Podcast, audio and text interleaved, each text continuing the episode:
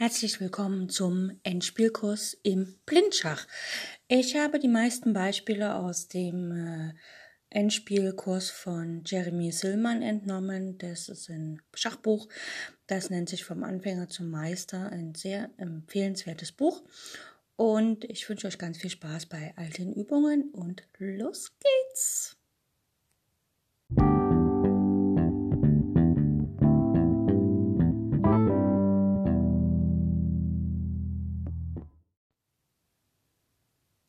Wir setzen den Endspielkurs fort mit einigen kleinen Bauernendspielen. Los geht's mit folgender Stellung. Der weiße König steht auf dem Feld G6. Es gibt einen Bauern auf dem Feld D6 und einen auf dem Feld E7. Der schwarze König steht auf E8, der blockiert quasi den E7-Bauern und er hat noch einen Bauern auf A3. Weiß ist hier am Zug und äh, wenn wir sehen, Schwarz hat einen Bauern auf A3, braucht also noch zwei Schritte, um umzuwandeln. Und der schwarze König scheint beide weißen Bauern aufzuhalten. Und deswegen muss Weiß hier relativ clever spielen, sonst ist die Partie verloren. Er fängt an und hat einen kleinen Plan. Vielleicht könnt ihr ja den Plan schon erkennen. Und zwar spielt Weiß hier einfach König F6. Ähm, Schwarz könnte jetzt hier König D7 spielen, dann würde Weiß König F7 spielen und hätte das Feld E8 unter Kontrolle, würde einziehen und die Partie für sich entscheiden. Aber Schwarz will halt hier mit dem Bauern durch, also spielt er A2. Jetzt spielt Weiß König E6, er kommt seinem Ziel näher. Schwarz, okay, er kann einziehen, sich die Dame holen. Und jetzt ist er Weiß am Zug und spielt seinen D-Bauern nach vorne und setzt damit matt. Denn der König kontrolliert, der weiße König kontrolliert alle Felder äh, auf der siebenten Reihe, die für den schwarzen König Fluchtfelder werden, nämlich D7, E7, F7. Der Bauer auf D7 sagt Schach und der Bauer auf E7 kontrolliert die schwarzen Felder D8 und F8 und damit ist der schwarze König Schachmatt.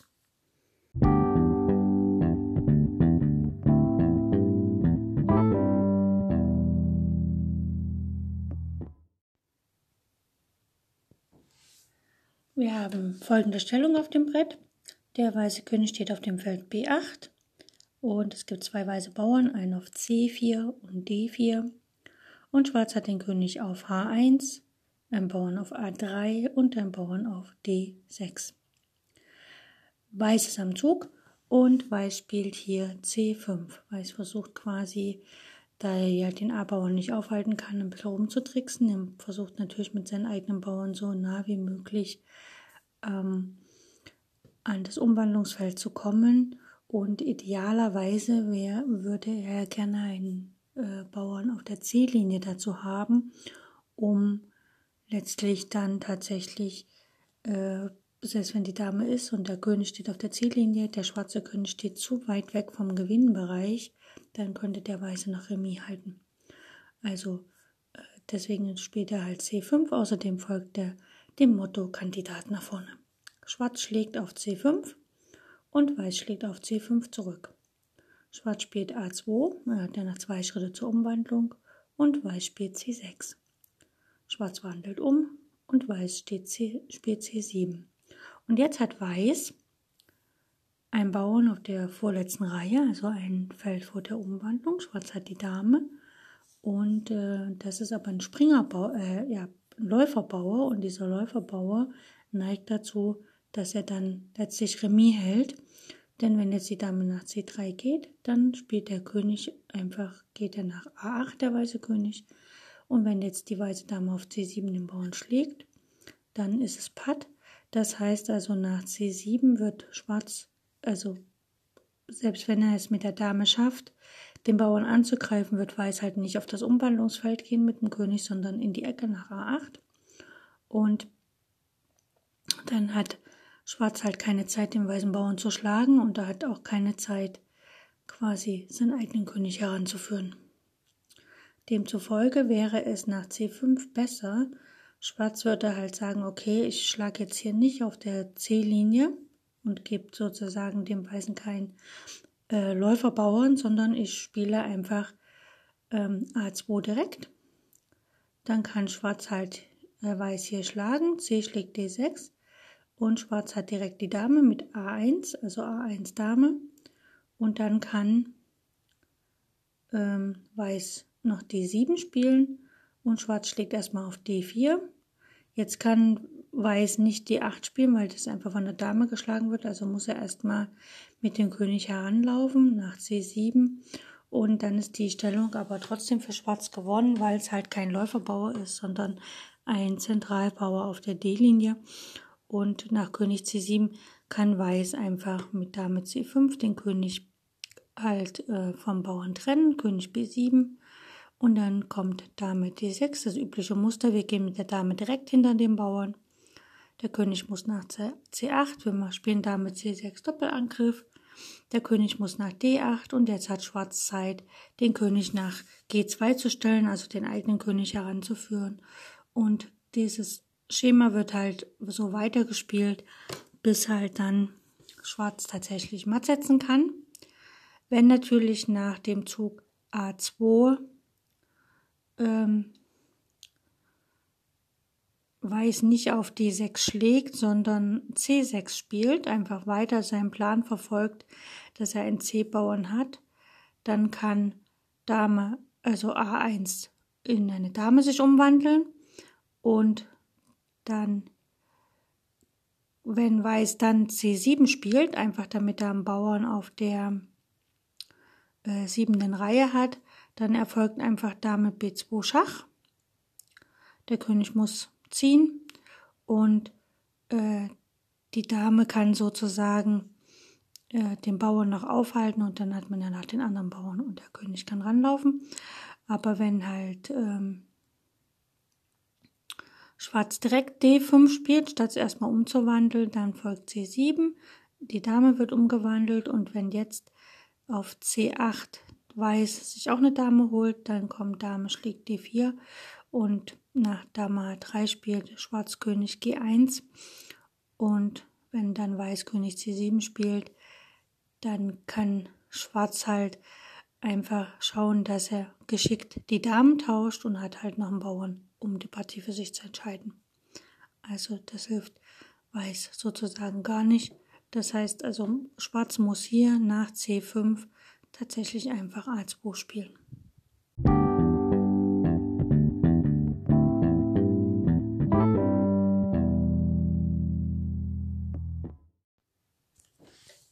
Noch ein recht einfaches Endspiel. Äh, Bauernendspiel. Zwar steht der weiße König steht auf G8 und ein weißer Bauer auf A5. Ein schwarzer König auf B8 und ein schwarzer Bauer auf H4. Beide Bauern haben noch drei Schritte, um zur Umwandlung zu kommen. Und hier ist es so, es gewinnt natürlich der, der am Zug ist, weil der Bauer auf der langen Diagonale umwandelt und sozusagen dann das Umwandlungsfeld, Umwandlungsfeld des anderen ähm, kontrolliert. Wir können es anschauen für Weiß. Weiß ist am Zug, spielt A6, Schwarz spielt H3, Weiß spielt A7, Schwarz spielt H2 und Weiß wandelt um auf A8, holt sich eine Dame und kontrolliert damit das Feld H1, was das Umwandlungsfeld für Schwarz ist. Gehen wir in die gleiche Stellung nochmal am Ausgangspunkt. Der weiße Bauer steht noch auf A5 und der schwarze auf H4. Wenn Schwarz am Zug ist, spielt er H3, Weiß spielt A6, Schwarz spielt H2, Weiß spielt A7 und Schwarz spielt H1, wandelt in eine Dame um und kontrolliert damit das Umwandlungsfeld A8. Das heißt, hier ist also dann der Schwarze der Sieger. Also das ist eine klassische Stellung, wo sozusagen der gewinnt, der am Zug ist.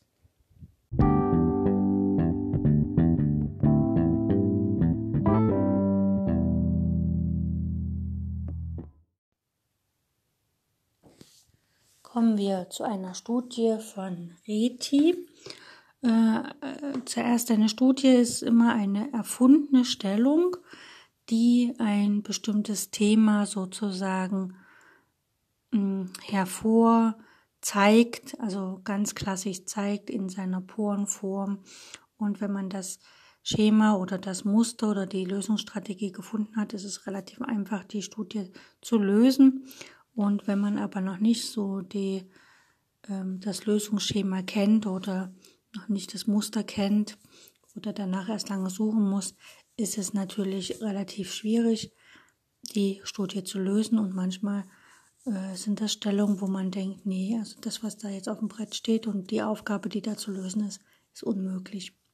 Und so, so eine Stellung ist es ja eigentlich, als ich die in meinem Leben das erste Mal gesehen habe, habe ich gedacht, nee, das funktioniert gar nicht. Gut, fangen wir an. Der weiße König steht auf H8 und es gibt einen weißen Bauern auf C6.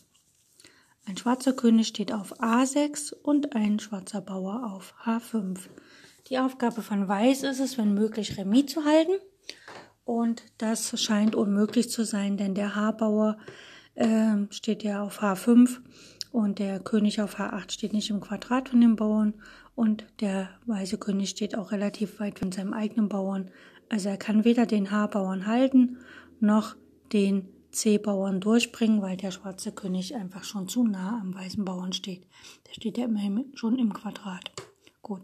Weiß fängt an und spielt König G7. Also er nähert sich dem H-Bauern und er nähert sich auch seinen eigenen Bauern. Das heißt also, Weiß verfolgt hier eine Strategie, indem er gleichzeitig, also er verfolgt eigentlich zwei Ideen gleichzeitig. Er möchte näher an seinen eigenen Bauern ran und näher an den H-Bauern herangehen und deswegen geht der König nach G7, dann ist er einen Schritt näher an seinem eigenen Bauern und einen Schritt näher am H-Bauern. Schwarz spielt H4 und Weiß spielt König F6. Er ist immer nach einem Schritt wieder dem Bauern hinterhergerannt und einen Schritt näher an seinen eigenen Bauern herangegangen. Schwarz spielt H3, schauen wir uns erst die Variante an, und Weiß spielt jetzt er kann ja nicht mehr dem Bauern hinterherrennen und gleichzeitig näher an seinen Bauern rankommen. Das könnte er, wenn er König E5 spielt. Aber er kann auch gleich König E7 spielen. Er hat noch ein, einen Zug, um seinen Bauern zu decken. Und er in einem Zug erreicht er auch das Schlüsselfeld seines eigenen Bauern, nämlich das Feld D7. Schwarz spielt H2 und Weiß spielt erstmal C7, droht mit der Umwandlung nach C8 also muss der schwarze König jetzt ranziehen nach B7 und hier kann Weiß mit König D7 sozusagen das Umwandlungsfeld kontrollieren. Und Schwarz zieht ein und Weiß zieht auch ein C8 Dame und bietet damit Schach. Und der König kann auf einige Felder gehen, wenn er will, aber er geht hier zum Beispiel mal nach B6. Die Dame bietet wieder Schach auf B8 Natürlich nicht auf C6 Schach bieten, weil dann kommt Dame schlägt C6 von Schwarz.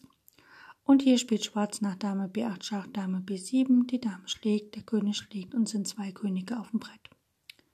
Gehen wir ein paar Züge zurück, wo Weiß C7 gespielt hat und Schwarz König B7. Da könnte Schwarz äh, Weiß auch König D8 spielen. Schwarz wandelt um auf H1, und Weiß spielt C8 und wandelt in eine Dame um, was natürlich genauso funktioniert. Gut, gehen wir nochmal ganz zurück in die Ausgangsstellung. Der König stand auf H8, der Weiße, und der Schwarze auf A6, der Bauer, der Weiße auf C6, der, Weiß, der Schwarze auf H5.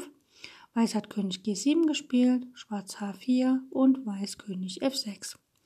Wenn jetzt Schwarz die Idee von Weiß erkennt, könnte man ja sagen, okay, er läuft nach B6 und greift dann mit dem Bauern auf C6 an und dann spielt Weiß König E5. Also er geht quasi immer nach einen Schritt zu seinem Bauern, ja, einen Schritt näher ran und gleichzeitig auch einen Schritt näher an den Bauern heran nach H4.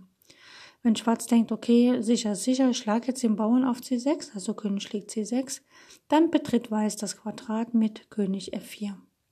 H3, dann kann Weiß König G3 spielen und nach H2 kann der König einfach auf H2 schlagen. Es bleiben beide Könige übrig und es ist wieder Remis. Also egal wie unmöglich diese Ausgangsstellung mit König H8 und König A6 sowie Bauer C6 und Bauer H5 erscheint, äh, durch Schach und die eigene Geometrie im Schach ist diese Aufgabe sogar sehr gut lösbar. Und das ist eine Studie von Reti und hm, Reti hat eigentlich sehr, also hat sehr viele Studien entworfen, die wirklich in der, also wenn man sich ein bisschen mit Endspielen beschäftigt und mit Studien, sehr, sehr lehrreich sind.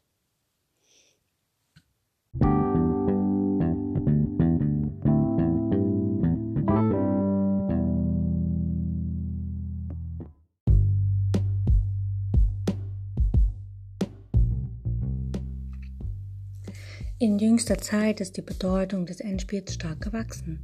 Das Reglement von Turnieren hat sich wesentlich verändert. Partien werden heute kaum noch vertagt. Die häusliche Analyse fällt weg. Man muss seine Entscheidung am Schachbrett treffen. Ohne ausgezeichnete Kenntnisse und ohne das Verständnis der Endspielgesetze ist es schwer, diese Aufgabe zu bewältigen. Fehler im Endspiel sind die letzten in einer Partie. Man kann sie nicht mehr korrigieren. In meinem Endspielkurs behandle ich die Theorie, die Analyse und die Technik des Endspiels, also alles, was ein Schachspieler über dieses Partiestadium wissen muss. Ich weiß selbst, dass ich nicht vollkommen bin und dass einige meiner Analysen und Vorstellungen nicht zu 100% stimmen werden. Deswegen bitte ich euch, liebe Zuhörer, seid wachsam und lernt selbst zu denken. Selbst wenn ich euch etwas vorgebe, muss es nicht stimmen, sondern setzt euch hin und prüft das genau, was ich sage. Wenn es falsch ist, dann seid stolz darauf, dass ihr einen Fehler gefunden habt. Ihr könnt mir über alle Kanäle schreiben und ich bin offen für Kritik. Wenn euch das Ganze gefällt, was hier im Endspielkurs kommt, dann bitte ich euch, falls ihr Freunde, Bekannte, Verwandte, andere Schachspieler kennt, informiert sie über mein Schachradio, Schach on Air, so dass mehr und mehr Zuhörer zu meinem Radio kommen und den Endspielkurs auch hören. Ich freue mich auf die nächste Sendung.